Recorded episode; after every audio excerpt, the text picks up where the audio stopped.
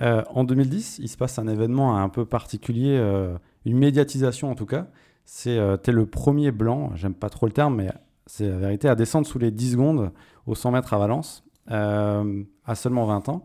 C'est as un tourbillon médiatique qui se met en place. Qu'est-ce qui se passe à ce moment-là? Disons que on, on m'en avait déjà parlé avant que je le fasse. Il y avait certains médias, certains journalistes qui m'avaient parlé de, de cette histoire de premier blanc. Euh, J'avais déjà commencé à botter en touche, disant que bah, ce qui m'intéressait d'abord, c'était la barrière des 10 secondes, qui était une étape euh, pour euh, rentrer dans le très haut niveau mondial. Après cette, bah, cette performance des moins de 10 secondes à Valence, c'est vrai que le tourbillon médiatique par rapport, au- premier blanc s'est amplifié de manière incroyable. Donc j'avais pas pris en pleurs euh, au moment où ça s'est où ça s'est passé. J'avais du mal à prendre, de l'am- l'am- à prendre conscience de l'ampleur de, de, de, de, la- de- de- de la chose.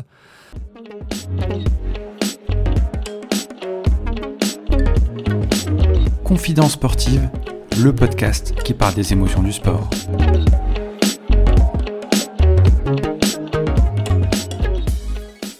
Athlète français spécialisé du sprint, surnommé l'éclair blanc, il est le détenteur actuel du record de France du 200 mètres, réalisé en 19 secondes 80. En 2010, à Barcelone, il devient le premier sprinter à remporter les titres du 100, 200 et 4 fois 100 mètres pendant les mêmes championnats d'Europe. Ce sprinter est également médaillé olympique lors des Jeux olympiques de Londres et de Rio en 2012 et 2016. Il a pour objectif évidemment de participer aux Jeux de Paris 2024. J'ai nommé Christophe Lemaître. Comment ça va Christophe? Ça va nickel, merci. Merci d'avoir accepté l'invitation du podcast euh, Confidence Sportive. C'est un podcast qui retrace les émotions du sport. On va revenir euh, sur ton parcours. Euh, je crois savoir que tes tout premiers souvenirs remontent à ta région d'origine et ta ville, plus particulièrement à Annecy. Alors, euh, je suis né à Annecy, effectivement. Après, j'étais plus. Après, j'ai pas vraiment connu Annecy parce que j'ai déménagé à l'âge de mes deux ans. J'étais dans un petit village dans l'Ain après. Euh, ensuite, mes premiers souvenirs sont liés à mon enfance euh, dans les années 90. Avec, j'ai vécu à la télé le premier titre de champion du monde de foot en 98. J'ai vu aussi beaucoup de matchs de l'équipe de France de hand avec l'époque des Parjo, comme avec Richardson et consorts. Et euh, parce que mes, mes frères étaient un peu dans le hand aussi et ses amis aussi, et donc je suivais un peu ça. Euh, je dirais pas par défaut, mais parce, que- mais parce que j'aimais bien le sport, mais j'aimais euh, regarder ça. Et, et du coup, c'est mes premiers, euh, ouais, mes premiers souvenirs liés, euh, liés au sport euh, et même au sport de haut niveau. Même. Par rapport à tout ça, est-ce que tu as eu envie de tester le handball par la suite? Bah, totalement, c'est le premier sport que j'ai testé d'ailleurs euh, quand j'étais gamin, quand j'étais en primaire.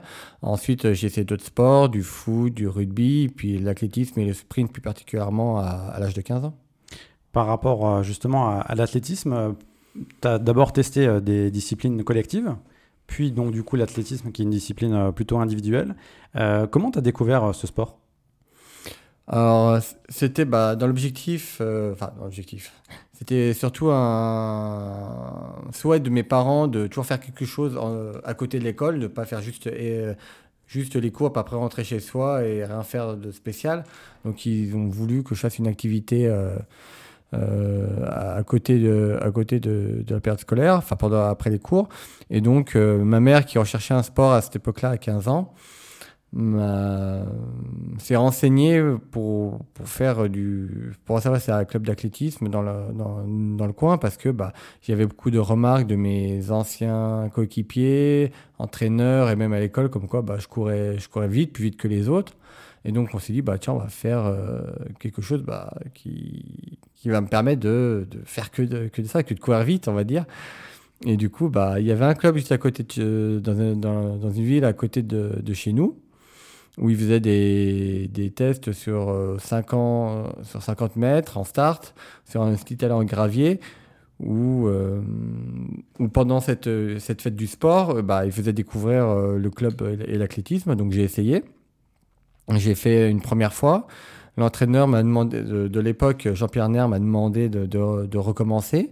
Ce que j'ai fait, il m'a dit que bah, il avait jamais, il était euh, impressionné par, ce que j'avais fait parce que j'ai fait le meilleur chrono, euh, toutes catégories euh, de, parmi tout- toutes les personnes qui ont testé le, le 50 mètres. J'avais même battu euh, le chrono de référence qui a été fait par un, futur, un futur coéquipier de club, Pierre-Alexis qui avait fait un petit temps de référence. Il n'avait pas couru à fond, évidemment, mais c'était juste pour donner une ordre d'idée. Et du coup, bah, il m'a dit bah, de mettre au sprint parce que j'avais des qualités. Et, c'est, et après, après avoir rejoint ce club-là, bah, j'ai essayé, puis ça m'a plu, et depuis, ça, j'ai plus jamais lâché le- ce sport. Donc ça veut dire que tu avais des aptitudes particulières. Et quand tu dis que tu as fait ce temps de référence, c'était à l'entraînement? Non, c'était pendant ces tests-là, justement, ces tests, ces- cette découverte du 50 mètres, et, euh, et euh, sur un, donc, euh, comme j'ai dit, sur une petite allée en gravier avec des starts, et, et c'est comme ça que euh, on a- mon premier coach a détecté, euh, on va dire, mon potentiel pour le sprint. Ok. Et par rapport à l'athlétisme, tu avais déjà regardé de l'athlétisme à la télé ou c'était vraiment de la découverte euh, par rapport à- au sport qu'on peut tous découvrir quand on fait euh, du sport à l'école? Alors, mes, ouais, mes seuls liens avec l'athlétisme étaient quand, euh, à l'école pendant les cours de sport. Mais sinon, euh, je connaissais rien du tout. Je connaissais pas les, sportifs de l'époque, euh, euh, les performances et encore du monde, etc. Je connaissais rien de tout ça. C'était vraiment un univers euh, totalement inconnu.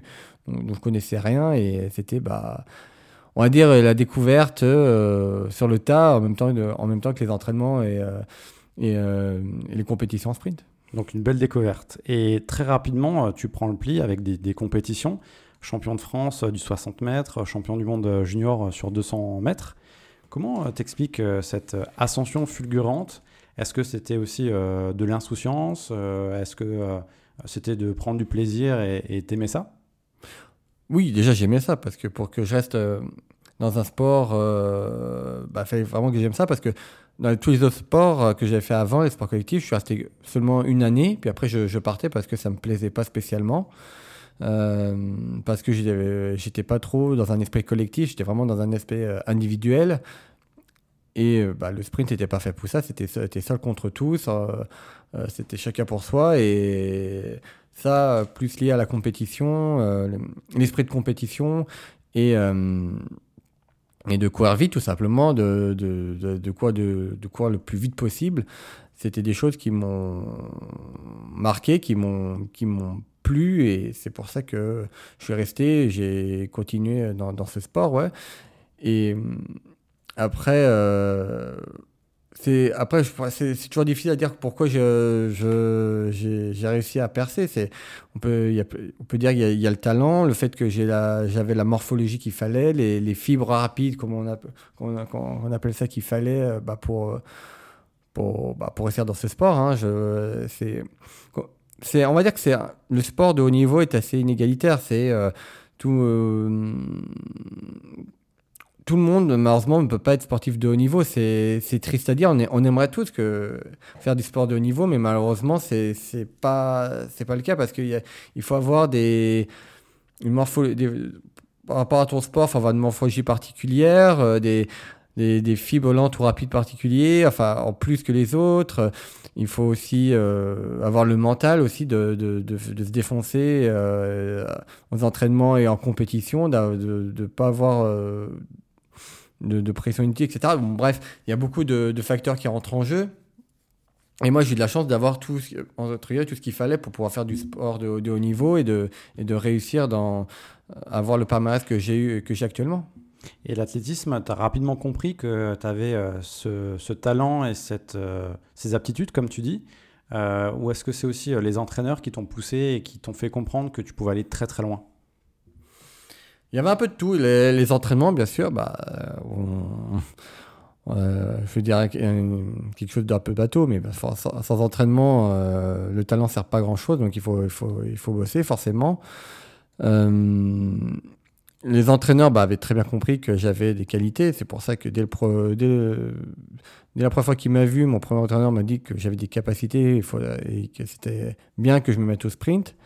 Euh, mon deuxième entraîneur, Pierre Carraz, euh, avait vu la même chose et il savait que euh, j'avais des prédispositions pour ça et il m'a entraîné dans, ce sens-là. Et, aussi, bah, moi, je savais que je, je courais plus vite que les autres en moyenne, Après, se dire, de savoir jusqu'où je pouvais aller, c'est pour moi, c'était. Je me suis jamais posé la question en fait. Hein. moi, je, tout ce que je voulais, c'était de continuer à aller de, de, plus en plus vite, de battre, d'essayer de battre mes records à chaque compétition, à chaque championnat, bah, avoir la médaille que je voulais. Et ça, et, pour, et ça me suffisait quoi. C'était, c'était, c'était mes moteurs et et ça m'a permis, bah, ça me suffisait bah, pour, pour, pour rêver là où j'en suis actuellement. Justement, tu as parlé de, de, Pierre Carraz, qui était euh, ton entraîneur. On parle souvent de, de rencontres déterminantes euh, dans une carrière, surtout de, de sportifs de haut niveau. Euh, cette rencontre-là et cette relation, tu en gardes quel souvenir? Elle a sans doute forcément beaucoup compté pour toi Totalement, parce qu'en tant qu'entraîneur, je pense que et ça, je l'ai toujours dit que je pense que je j'aurais peut-être pas eu euh, un aussi beau palmarès que j'ai actuellement euh, euh, sans un entraîneur comme Pierrot. Je pense que c'est, j'ai eu de la chance d'être bien tombé parce que il avait vraiment cette connaissance du, sport. C'était un passionné. Il entraînait pendant, il a entraîné pendant 40, 50 ans. Et, donc il avait une expérience folle. Mais c'est aussi quelqu'un qui euh, essayait toujours, essayait d'inclure toujours de, nouvelles choses. Voilà, il c'était pas comme c'est pas comme des entraîneurs qui ont une certaine expérience et au, bout d'un moment bah ils, arrêtent d'innover de, changer parce qu'à un moment bah ils ont une expérience et ils veulent compter là-dessus même s'il y avait une certaine routine, il y avait quand même des deux trois choses qui changeaient parce qu'il voulait essayer d'inclure ou enlever quelque chose pour, pour m'aider à progresser. Et euh, il avait aussi bah, cette, euh, cet esprit de compétition qu'il voulait vraiment que, je réussisse et euh, il se donnait vraiment à fond pour ça et ça a été une, bah, recette gagnante pendant, plusieurs années, jusque pendant toutes ces années et ça m'a permis, bah, encore une fois, de, décrocher les médailles que j'ai aujourd'hui. Tu as une anecdote justement par rapport à des entraînements ou des compétitions, des moments que vous avez vécu euh, tous les deux qui t'a qui t'a marqué euh, en bon souvenir ou plutôt rigolo? Hmm, C'est un peu compliqué parce que c'est vrai que il y, en il, y en a, ouais, il y en a beaucoup, c'est vrai. Il était toujours très sérieux ou est-ce que vous avez des moments où vous étiez un peu plus dans la déconnade? En général, à l'entraînement, on était sérieux. Il, était sérieux. Il y avait des moments où on était un peu plus dans déconnade, mais c'est vrai que on avait une relation euh, vraiment une relation entraîneur-entraîné où euh, c'était quand même quand on devait travailler, bah, c'était strict, on, devait travailler. Mais c'est aussi, euh, sans parler d'anecdotes, mais c'est quelqu'un qui, qui aussi permettait aux gens d'évoluer aussi en tant que personne. Euh, par exemple, euh, quand j'enchaînais les meetings, maintenant à l'étranger, quand j'avais un certain niveau, j'allais dans les meetings à l'étranger, en Europe essentiellement. Et eh ben, euh, il me disait, bah, maintenant tu te débrouilles tout seul, tu vas tout seul aux compétitions et, tu te, tu te débrouilles parce que bah, il était entraîneur aussi de club, donc il ne pouvait pas me suivre à droite et à gauche. Il avait aussi un club, un groupe d'entraînement à gérer. Donc du coup, bah, il, me, il me laissait faire et, et il m'a appris à être, on va dire, euh, bah, un peu plus indépendant, euh, de pas toujours me rattacher au, coach et de savoir me, me, me débrouiller euh, par, moi-même. Et c'est ce qui m'a permis dans plein de compétitions. Bah, si si j'avais pas mon coach, bah c'est pas grave, je, sais faire, je sais gérer, je connais mon protocole d'entraînement. S'il y a euh, un imprévu, bah, je, je, sais gérer. Donc, euh, euh, il m'a permis aussi d'avoir cette indépendance qui, bah, après, plus tard, me sert, qui m'a servi euh, dans ma vie de tous les jours parce que j'ai appris à, prendre mon indépendance, à me gérer tout seul et ça m'a permis bah, d'évoluer tout simplement en tant qu'athlète et en tant qu'homme. Et c'est aussi. pour ça que bah, c'était Pierre, Pierre, Pierre Carras était quelqu'un de à, part dans, comparé à d'autres coachs, euh, parce qu'il il, il, savait vraiment. Euh, il s'arrêtait pas vraiment sportif, mais il, était aussi, il avait un peu un rôle d'éducateur vers, vers les jeunes. Il, il essayait de, de leur inculquer des, des valeurs, aussi des, des, des, Euh, C'est à la fois sur le côté sportif et humain. Exactement. Et, il, il, il arrivait à faire voler les, les, les personnes dans, dans, dans, ces deux, dans, ces deux, dans, dans, dans, dans les deux sens. Et euh, c'est pour ça qu'il a laissé toujours une marque, euh, on va dire, euh, indélébile à- pour chaque personne qui a eu la chance de le rencontrer. Par rapport à tout ça, est-ce que c'est aussi lui qui t'a fait prendre conscience que tu pouvais vivre de ton activité et que l'athlétisme de haut niveau, l'athlétisme des grands meetings, des grandes compétitions, c'était accessible pour toi? Alors ça, on, en a très peu parlé de, de, ce côté-là. Euh, bah, il, savait, il savait très bien, il, savait que je pouvais en vivre. Mais c'était pas le sujet de conversation numéro un. Nous, ce qui nous intéressait, c'était la performance.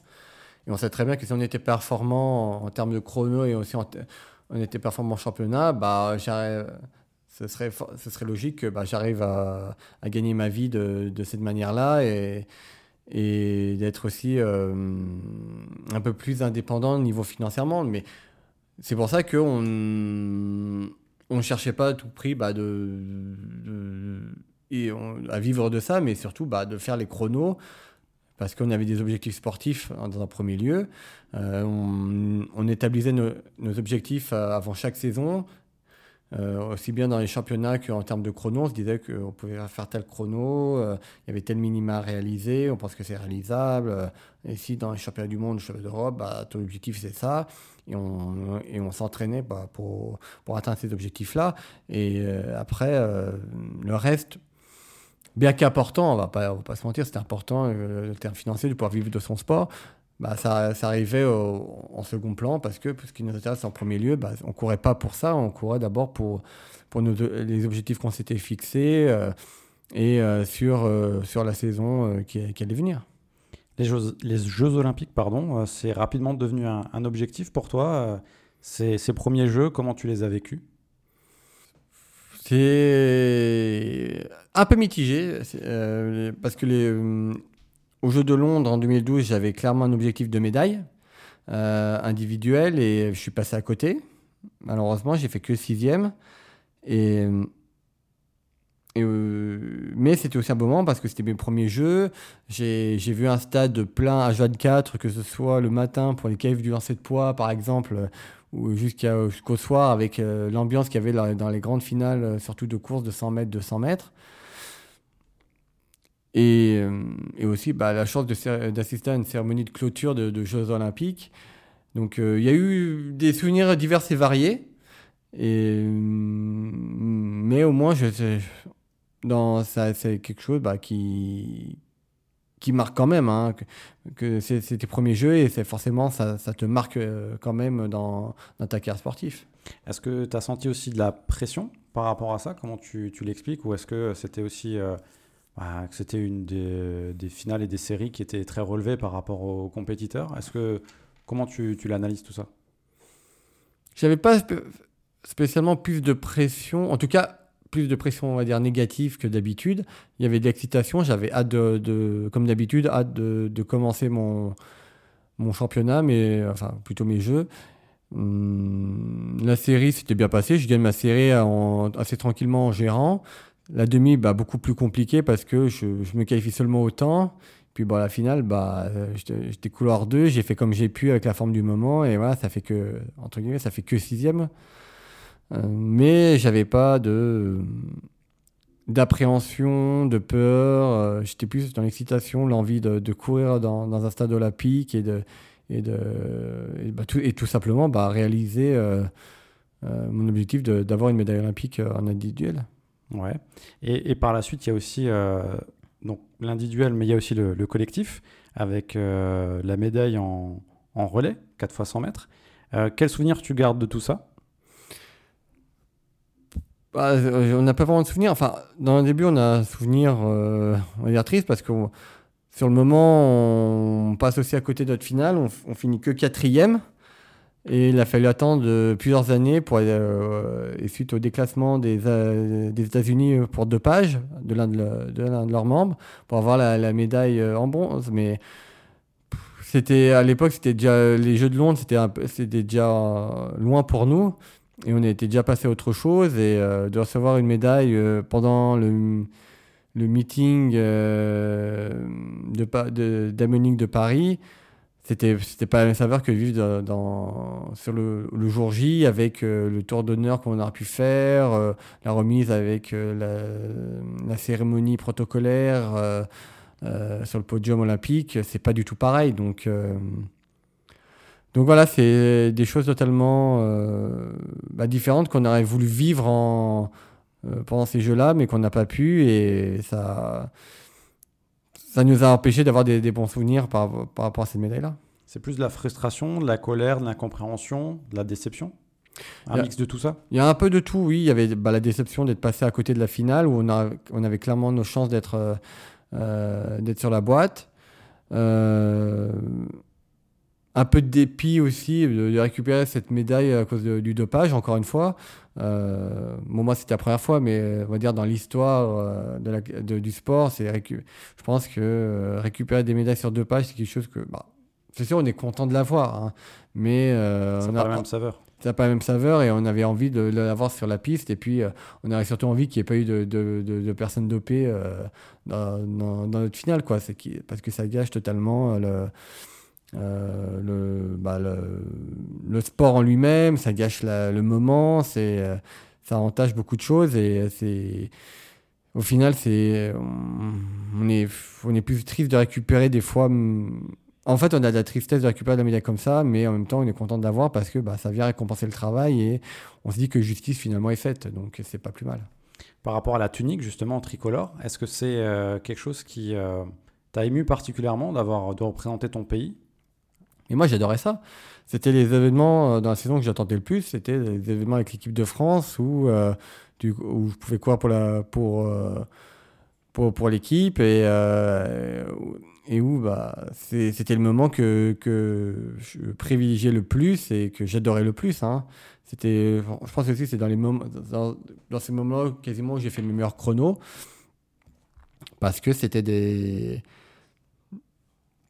des, compétitions euh, qui me galvanisaient encore plus que lors d'un meeting ou, euh, ou euh, de simple ou j'allais dire des championnats de France c'est pas après c'est pas forcément pareil mais mais parce que le championnat de France c'est encore quelque chose un peu particulier mais en tout cas c'est quelque chose vraiment qui me motivait encore plus et j'avais vraiment envie de de réussir ma course et de et de gagner une montée sur la boîte quand j'étais en équipe de France et de, et de euh, faire euh, rayonner euh, l'athlétisme français quand on était au niveau international. Ta famille, tes amis, tes proches ressentaient quoi? C'était quoi les retours de te voir à la télévision, briller aussi avec cette unique tricolore? Mm, Mes, parents, quand on en parle, bah, ils ont toujours été heureux et fiers de, de, de, me voir euh, réussir quand j'étais en équipe de France. Euh, Ils suivaient beaucoup de mes compétitions. Et quand c'était dans le coin, bah, ils venaient me voir courir. Hum, Et euh, ils étaient venus justement à Berlin en 2009 pour mes premiers championnats du monde. Donc eux, ils, ils suivent ça de manière assez assidue et et ouais, ils ont toujours été, toujours dit, ils étaient toujours heureux et fiers de me voir en équipe de France et de me voir réussir. Et euh, d'ailleurs, pour euh, petite, euh, petite anecdote, je m'en souviens quand c'était après la finale de 200 mètres au Jeu de Rio, je les avais appelés bah, pour leur annoncer la nouvelle ou pour les avoir. Enfin, je pense qu'ils avaient dû regarder, mais je voulais quand même leur en parler. Et ils étaient, bah, ils étaient restés éveillés et ils m'ont félicité. je m'en souviens, ma mère, elle m'a dit qu'elle était tellement, on va dire, euh, heureuse et excitée qu'elle avait plus à dormir, donc elle était en train de re- euh, euh, repasser le linge pour se calmer. mais, euh, mais ouais, c'est, euh, de toute façon, je pense que notre famille en soi sont, sont toujours nos premiers supporters, quoi qu'il en soit, dans- que ce soit dans le bon et le mauvais moment. Et, euh, et, et de toute façon, ils, ont- ils m'ont toujours dit qu'ils, étaient toujours derrière moi et qu'ils seraient fiers quoi que, quoi que je fasse. Donc euh, c'est toujours. On va dire c'est toujours un soutien euh, mm, qui sera jamais négligeable. Très belle anecdote en tout cas, et très marrante. Euh, en 2010, il se passe un événement un peu particulier, euh, une médiatisation en tout cas. C'est t'es le premier blanc, j'aime pas trop le terme, mais c'est la vérité, à descendre sous les 10 secondes aux 100 mètres à Valence, euh, à seulement 20 ans. C'est t'as un tourbillon médiatique qui se met en place. Euh, Qu'est-ce qui se passe à ce moment-là? Disons que on, m'en avait déjà parlé avant que je le fasse. Il y avait certains médias, certains journalistes qui m'avaient parlé de, cette histoire de premier blanc. Euh, J'avais déjà commencé à botter en touche, disant que bah, ce qui m'intéressait d'abord, c'était la barrière des 10 secondes, qui était une étape euh, pour euh, rentrer dans le très haut niveau mondial. Après cette, bah, cette performance des moins de 10 secondes à Valence, c'est vrai que le tourbillon médiatique par rapport, par rapport au premier blanc a s'est amplifié de manière incroyable. Donc j'avais pas pris en pleurs euh, au moment où ça s'est passé. J'avais du mal à prendre, conscience de l'ampleur de, la- chose. Et j'ai continué, j'ai tout fait pour, euh, on va dire, réfuter ça. Enfin, je peux pas le réfuter vu que c'était vrai, mais de, botter en touche en disant que c'est pas quelque chose qui m'intéresse. euh, moi, ce qui m'intéressait, c'était passer sur moins de 10 secondes, euh, la symbolique euh, de cette barrière, etc. Et que je voulais, je voulais vraiment rester dans le côté sportif. Et euh, il y avait même des médias euh, étrangers qui en avaient parlé. J'ai, fait avant les Jeux de Londres, j'ai eu des interviews par rapport à ça. Euh, ça avait vraiment dépassé les frontières, même au-delà, puisque j'ai eu même euh, euh, une invitation du Ku Klan pour, qui m'ont invité euh, chez eux euh, pour que je vienne les voir et tout. Donc pour dire à quel point ça avait vraiment dépassé euh, Le cadre sportif. le cadre sportif et même la frontière française. Donc euh, c'est vraiment parti loin et, euh, et euh, c'est, c'est- je, je- je- je peux, en- on peut encore s'étonner encore de la portée du fait qu'un, qu'un- qu'un homme blanc euh, réussisse à, à franchir la barrière des 10 secondes de 100 mètres. Quoi. C'est, pour, t'as, l'impression que t'es un, c'est quelque chose de, Un ovni. Ouais, surréaliste. On c'est, c'est aussi incroyable que, on- que Jésus qui marche sur l'eau, quoi. C'est, c'est quelque chose qu'on voit une fois, une une fois dans sa vie, une fois euh, euh, dans l'histoire de, dans l'histoire de l'humanité, et, euh, et c'était, euh, c'était une portée euh, incro- vraiment inimaginable, quoi. Tu l'as mal vécu ou c'était plus euh, de, une surprise par rapport à, à toute cette médiatisation? Ah oui, une surprise par rapport à la médiatisation. Ça, c'est, euh, ça, c'est, c'est sûr. Mais euh, disons, disons qu'il y avait, on va dire, une, on va dire une lassitude là aussi à, à toujours répéter même chose, comme quoi ça m'intéressait pas, que je m'en fichais. Moi, ce qui m'intéressait, c'était le moins de 10. euh, euh, le côté sportif qui était, qui, était privilégié, etc. etc. Euh, c'était euh, toujours barbant de toujours répéter la même chose, d'essayer de faire comprendre aux gens que ça, moi, ça m'intéressait pas, même si je comprends que euh, pour certaines personnes, c'est quelque chose d'incroyable, mais euh, pour moi, c'était. euh, je peux même pas dire que c'était au second plan, pour moi, c'était au cas plan tout court, donc euh, dans ma tête. Donc, euh, donc c'était, on va dire, lassant de toujours répéter la même chose et de toujours faire comprendre aux gens que ça m'intéressait pas ce, ce fait-là, quoi. Ensuite, euh, donc il y a les Jeux Olympiques, on en a parlé en 2012, et puis ta carrière euh, qui, euh, qui continue. Tu as aussi eu des blessures. Est-ce que tes blessures, tu, si tu prends un peu de recul maintenant par rapport à ta carrière, t'ont empêché d'aller encore plus loin que ce que tu aurais pu faire? Euh, en termes de chrono, je sais pas si. euh, c'est toujours un peu la question. Est-ce que sans ces blessures, j'aurais pu aller plus loin ou pas? Ça, je sais pas. Je sais que j'aurais pu avoir plus de, peut-être plus de médailles ou j'aurais fait plus de championnats. Ça, c'est une évidence. Euh, même. C'est sûr que les blessures vont m'empêcher d'avoir peut-être une, une carrière plus riche. Ça, c'est aussi- c'est une certitude. Euh, après, malheureusement, ça fait partie du sport. J'ai beaucoup travaillé ces dernières années bah, pour essayer de, de les éviter, mais malheureusement, j'ai pas réussi. Euh, Ce qui m'a empêché bah, de défendre mes chances pour, pour se qualifier pour les Jeux de, de Tokyo en 2021. Mais c'est. Voilà, donc on continue. Là, c'est pour ça que d'ailleurs, j'ai tout changé mon staff pour justement. Euh, et même m'entraîner bah, justement pour. Euh, résoudre ce problème-là. Et, euh, euh, on va essayer bah, de, reprendre justement cette marche en avant bah, pour, se qualifier cette fois pour les Jeux de Paris et pas, passer à côté à cause encore d'une énième blessure. On a parlé de, ces blessures, mais aussi des Jeux. On revient sur, les Jeux, plus particulièrement à Rio en 2016. euh, tes deuxièmes jeux. Comment tu, tu, vis cette période-là? Est-ce que tu étais mieux préparé? Comment tu, tu, as vécu ce, ces jeux tout simplement? Bah, Disons que oui, j'étais mieux préparé. Il y a eu encore des blessures qui m'ont empêché de faire les championnats d'Europe à Amsterdam avant. mais on va dire que c'était un mal pour un bien, dans le sens où bah, ça m'a connu, même si j'aurais voulu les faire, mais au moins ça m'a évité d'avoir un championnat dans les jambes et, de me préparer plus, plus spécifiquement pour les, Jeux de Rio. Et aussi, j'avais commencé justement un travail, de, un travail euh, mental avec, en, intégrant dans mon staff une, psychologue du sport pour, justement m'aider à, à mieux gérer ces, périodes de, de, troubles, que ce soit à cause des blessures ou des mauvaises performances et à être à plus serein au jeu.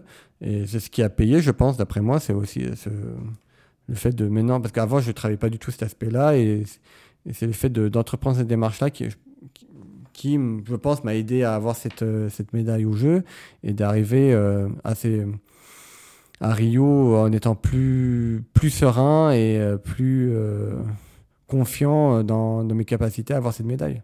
Cette médaille, c'était sur le, le 200 mètres. Euh, médaille de bronze. Euh, cette course, est-ce que tu t'en souviens?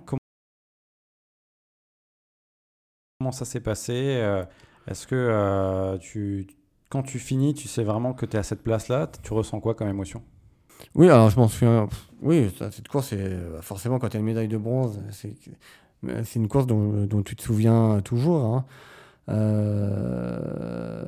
En fait, je m'en souviens, j'avais un plan. Enfin, on peut pas vraiment avoir un plan en tête parce que c'est euh... c'est du sprint, donc tu vas à fond quoi qu'il arrive du début jusqu'à la fin. Mais je m'en souviens que, on va dire, dans ma, dans ma réflexion du course idéal, euh, c'était, bah, moi j'étais au couloir 8, si je ne pas bêtises, et, le but c'était de dépasser euh, le Chandy Martina qui était au couloir 9 devant moi le plus vite possible et de résister à Bolt le plus longtemps possible qui était derrière moi.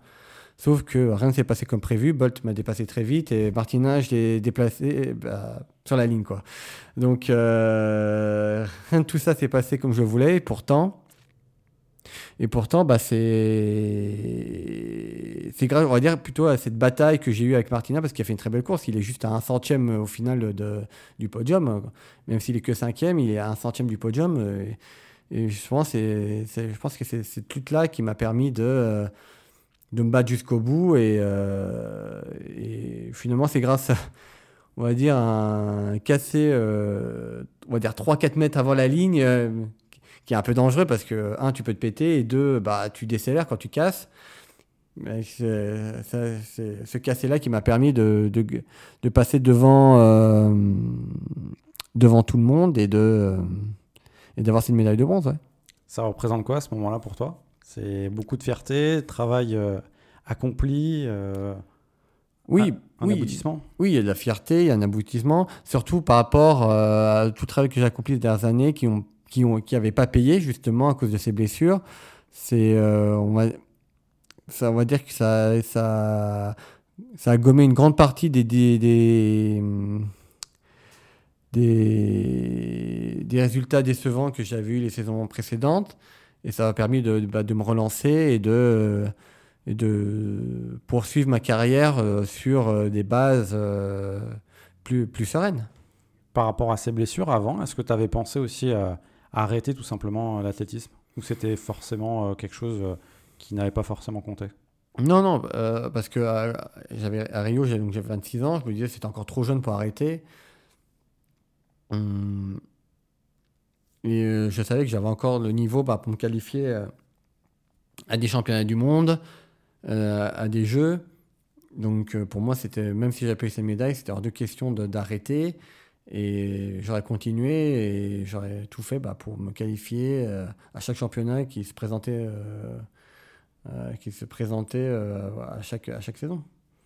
Évidemment, on va aussi parler de, de Usain Bolt. Est-ce que c'est le sprinter qui t'a le plus marqué? Qu'est-ce qu'il a de différent dans des autres par rapport à toi, ce qu'il a connu de, très près Disons que c'est un personnage, euh, un personnage, mais c'est un sprinter un peu atypique. Bon, rien, rien que pour ses performances sportives, en termes de, chrono et en, en termes de médailles, c'est. euh, je pense qu'on ne peut pas se tromper en disant que c'est bah, le, plus, le meilleur sprinter au monde. Euh, euh, c'était le meilleur sprinter au monde. C'était peut-être euh, tout, toute époque confondue, je pense, en termes de, palmarès et de records. Hum, après, c'était quelqu'un qui détonnait un peu par, par on va dire, son attitude avant, les, avant les courses, après aussi. Et on va dire que c'était un peu, euh, on va dire un peu de rafraîchissant dans le sens où euh, il faisait le show, mais c'était pas un show où, euh, où ça roulait des mécaniques, où ça tentait de déstabiliser. Non, c'était un show, on va dire, pour tout le monde en fait, pour le public. et c'était pas dans un but de déconcentrer, c'était vraiment parce que c'était lui, lui, il voulait, voilà, il voyait ça comme un, comme un spectacle, comme une fête. il prenait pas la tête et il il était, il était comme ça, tout simplement. Donc, euh, c'était, c'était, voilà, c'était, son attitude, euh, on va dire, naturelle. Et, euh, et finalement, je pense que c'est aussi une partie de la personne qu'on, retiendra aussi, de, de, sa manière d'être. Content d'avoir vécu à la même époque que lui et d'avoir pu l'affronter sur ces courses-là? Vous aviez une relation particulière aussi? Oui, bah, quand, je pense que c'est toujours une chance de, de courir contre euh, l'homme le plus rapide du monde. C'est toujours une chance parce que moi, en tant que compétiteur, j'avais toujours envie de le challenger pour savoir où j'en étais par rapport à lui, essayer de le battre si possible et me donner à fond euh, pour, pour, pour, pour, essayer de l'accrocher. Donc, euh, moi, j'avais. moi, en contact, quand je voyais Bolt dans la course, j'étais content parce que je savais que bah, c'était. Moi, je voulais toujours me battre contre contre le, gratin du sprint mondial, contre les meilleurs, et c'était le meilleur, et donc moi j'étais plus content que théoriser de quoi contre lui. Et, euh, moi, à chaque fois que je l'avais dans ma course, bah, j'avais qu'une envie, c'était de, de, l'accrocher, comme j'ai dit, ouais, de l'accrocher, de me mettre à lui. Si je pouvais le battre, bah, je ne m'en priverais pas. Et, c'était pour moi une chance de, bah, du coup, une chance de, de, après moi-même, à côté, de, m'améliorer. Euh, si j'arrivais bah, à le titiller par rapport à la suite de ta carrière. Là, il y a les Jeux qui se profilent en 2024 à Paris. Évidemment, c'est un objectif. Tu as aussi euh, changé d'encadrement au niveau de, des entraînements. Qu'est-ce, que tu as voulu faire justement pour, euh, pour euh, optimiser tout ça et, et préparer une éventuelle qualification, puis performer bien sûr au jeu? Bah, comme j'ai dit, j'ai, j'ai, beaucoup, j'ai beaucoup changé euh, en termes de, d'entraînement, en termes de, de, staff. Donc, comme j'avais dit il y a quelques années, j'ai rajouté du staff euh, pour, la, pour, pour travailler à la psychologie. Là, cette année, euh, là, j'ai beaucoup changé. J'ai changé de coach, j'ai changé de manière de m'entraîner. j'ai, j'ai ajouté plein de personnes dans le domaine médical aussi pour, pour justement euh, arrêter d'avoir des blessures à répétition qui, qui sabotent des saisons. Donc voilà, il y a eu beaucoup de choses qui font que bah, j'ai voulu tout mettre en place bah, pour, pour vraiment réussir, voilà, pour pas avoir de regrets euh, et de se dire bah, j'ai rien me dire j'ai rien fait pour réussir. Non, j'aurais fait des choses pour, pour réussir à, me qualifier au jeu. Et, et j'espère, bah, bah, j'espère que ça a marché. Moi, c'est un projet que, qui me tient à cœur je pense que euh, pour le moment, j'ai évité les grosses blessures. Donc déjà, c'est déjà, déjà un très bon point déjà. Euh, après, maintenant, il faut que... Euh, ça, va être un travail de longue haleine parce que bah, je repars de loin en termes de performance, forcément. Il faut que, bah, faut que, bah, faut que je prenne le temps. Même si la patience, n'est pas vraiment mon, point fort, que faut l'avouer, mais il faut que j'apprenne à prendre le temps de revenir petit à petit euh, si je veux espérer bah, me qualifier pour, pour, pour, les Jeux de Paris. Évidemment, les Jeux à Paris, c'est un peu particulier pour un Français. Est-ce que euh, tu ressens quelque chose de particulier aussi par rapport à, ces Jeux-là? Bah, je pense que tout le monde, chaque athlète aimerait faire des, participer aux Jeux euh, qui sont organisés à la maison. Donc, déjà, les Jeux Olympiques en soi, c'est l'objectif de tout athlète, mais quand c'est à la maison, c'est c'est euh, plus qu'un objectif, je pense que c'est limite euh, une obsession. Une obsession, exactement, parce que parce que on a envie de, connaître ça, des Jeux Olympiques à maison. On va, des, je pense qu'il y a énormément d'athlètes qui ont participé aux Jeux, mais qui n'ont pas eu la chance justement de, faire, de vivre ces Jeux à la maison. il y a plein d'athlètes qui ont une carrière riche, mais qui ont, mais, mais vivre des Jeux à la maison, ça ils l'ont jamais eu. Hein. Et c'est pour ça que moi j'ai envie de vivre ça. J'ai pas envie. On a la chance de les avoir à Paris et je refuse moi de, de passer à côté de ça et de et de, et de regarder ces jeux-là à, la, maison devant ma télé quoi.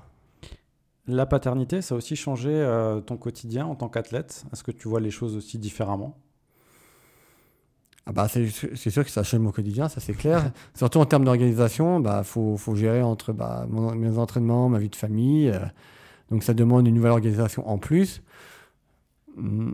Euh, c'est sûr que bah, ça me permet d'occuper l'esprit, forcément. Quand tu fais des, contre-perfs ou, euh, si par exemple tu peux te blesser, bah, au moins tu ne penses pas trop à cet aspect négatif et tu penses à ta famille, à, t'occuper de ta fille et ça, ça permet de, de, de, de, penser à autre chose, mais aussi bah, de vivre d'autres moments plus joyeux que, que, des, que des contre-perfs ou, d'autres mauvais moments que tu peux avoir dans le sport. Est-ce que tu savoures encore plus ces moments justement euh, dans l'athlétisme?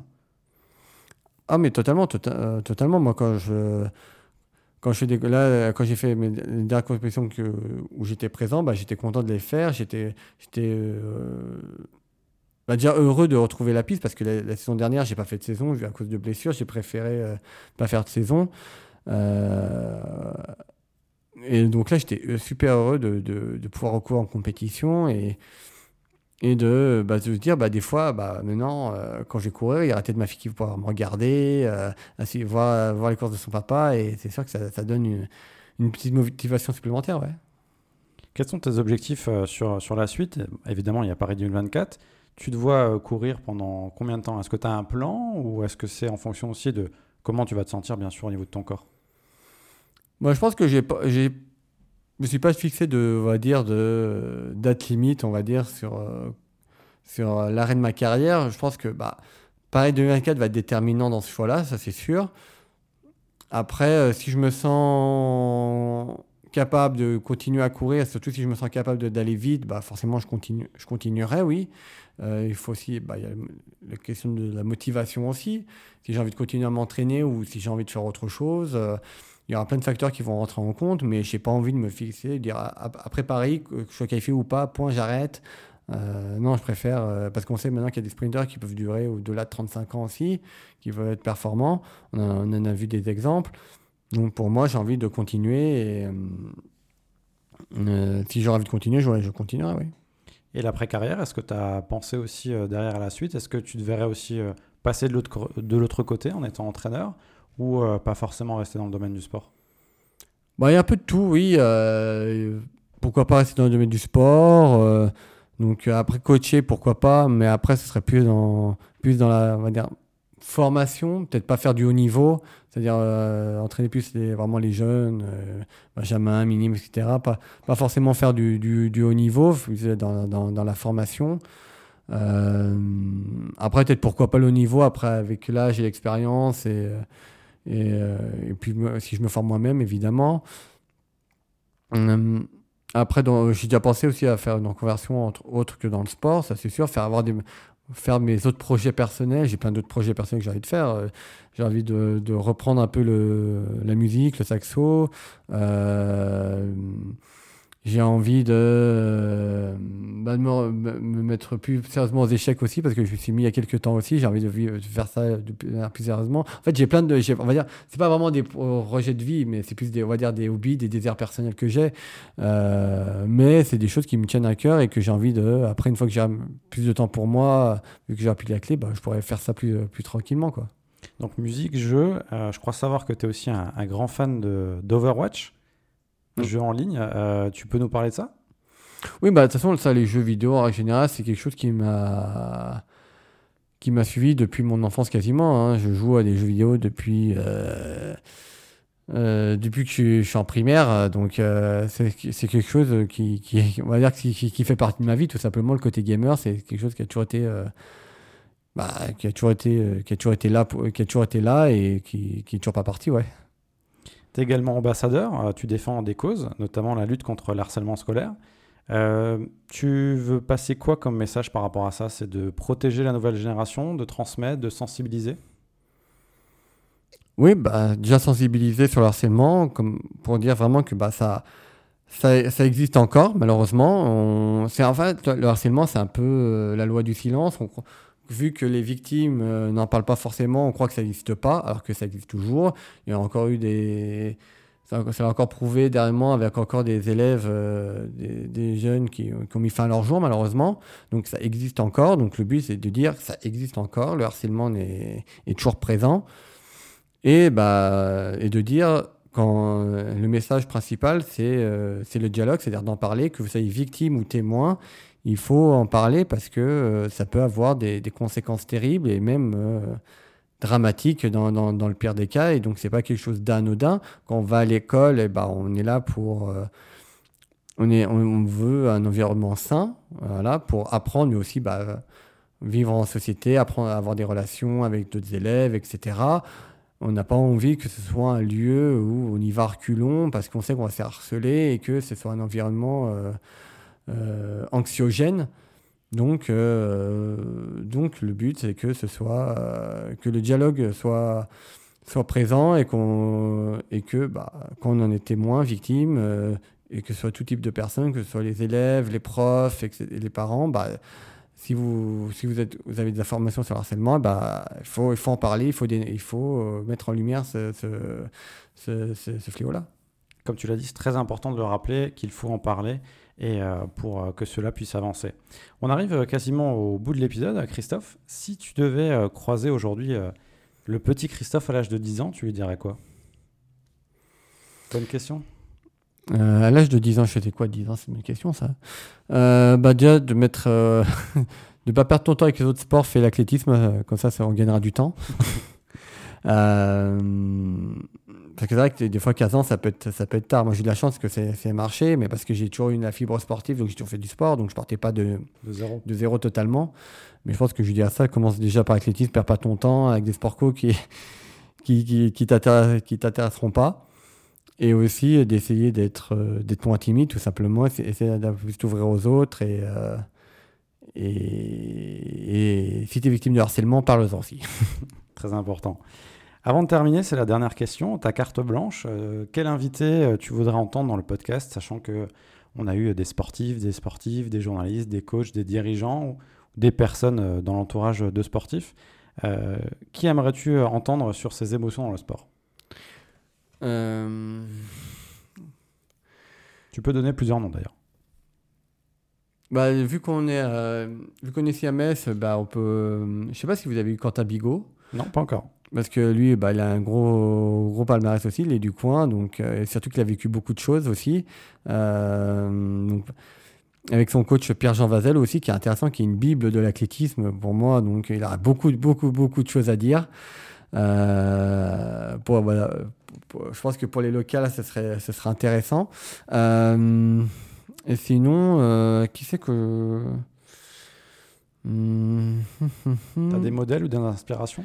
Alors, pour être honnête, non, parce que moi, j'ai jamais été dans, dans, dans ce, quelque chose d'avoir des modèles ou des gens qui m'inspirent. Enfin, des gens qui m'inspirent, oui, mais des modèles, non, parce que j'ai jamais été vraiment dans ce type de ah, je voudrais être comme lui, euh, ah, trop bien ce qu'il fait, j'aimerais trop être faire comme lui et tout. Alors qu'en fait, en vérité, on ne sera jamais comme la personne qu'on est fan. On n'aura jamais le même, on n'aura jamais le même vécu, euh, on ne sera jamais totalement comme lui. Donc pour moi, c'était quelque chose qui, me, qui était totalement, euh, euh, je dirais pas stupide parce que je peux comprendre le truc, mais qui était, C'était pas toi. c'était pas moi. Voilà, moi, je, je, peux, je pouvais respecter la, la personne, ce qu'il faisait, être fan de ce qu'il faisait, mais de pas vouloir être dans, être, voilà, vraiment à tout faire pour être comme lui, voilà, à dire je veux tout faire pour le ressembler, etc. Quoi.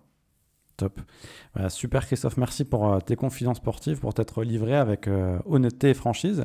Si on veut te suivre et te soutenir, justement, comment on fait? Euh, bah, il y a toujours les réseaux sociaux. Je suis sur Facebook, Instagram, Twitter. Euh, et donc, euh, vous pouvez suivre bah, un peu bah, tout ce que je fais, euh, mes ressentis avant, après les compétitions, quand je pars en stage, etc. et puis voir des vidéos de, de, de mes, de mes entraînements, des départs, etc. Et puis bien sûr te soutenir sur les meetings à l'étranger ou en France si on peut se déplacer et venir en tribune. Oui, bien sûr. Bah, si vous pouvez venir dans, dans les meetings en France où je serai présent, bah, vous êtes le bienvenu. Mais pas que pour voir moi, mais aussi bah, tous les autres euh, athlètes, euh, tous les athlètes français. Et puis, bah, bien sûr, si vous pouvez suivre l'athlétisme à l'étranger, euh, soit sur les réseaux ou autre, bah, n'hésitez pas à, à, découvrir, redécouvrir ce sport et aussi bah, encourager les Français qui sont à l'étranger, bien sûr. Le rendez-vous est pris. Christophe, j'espère que tu as passé un bon moment. Ah, très bien, oui.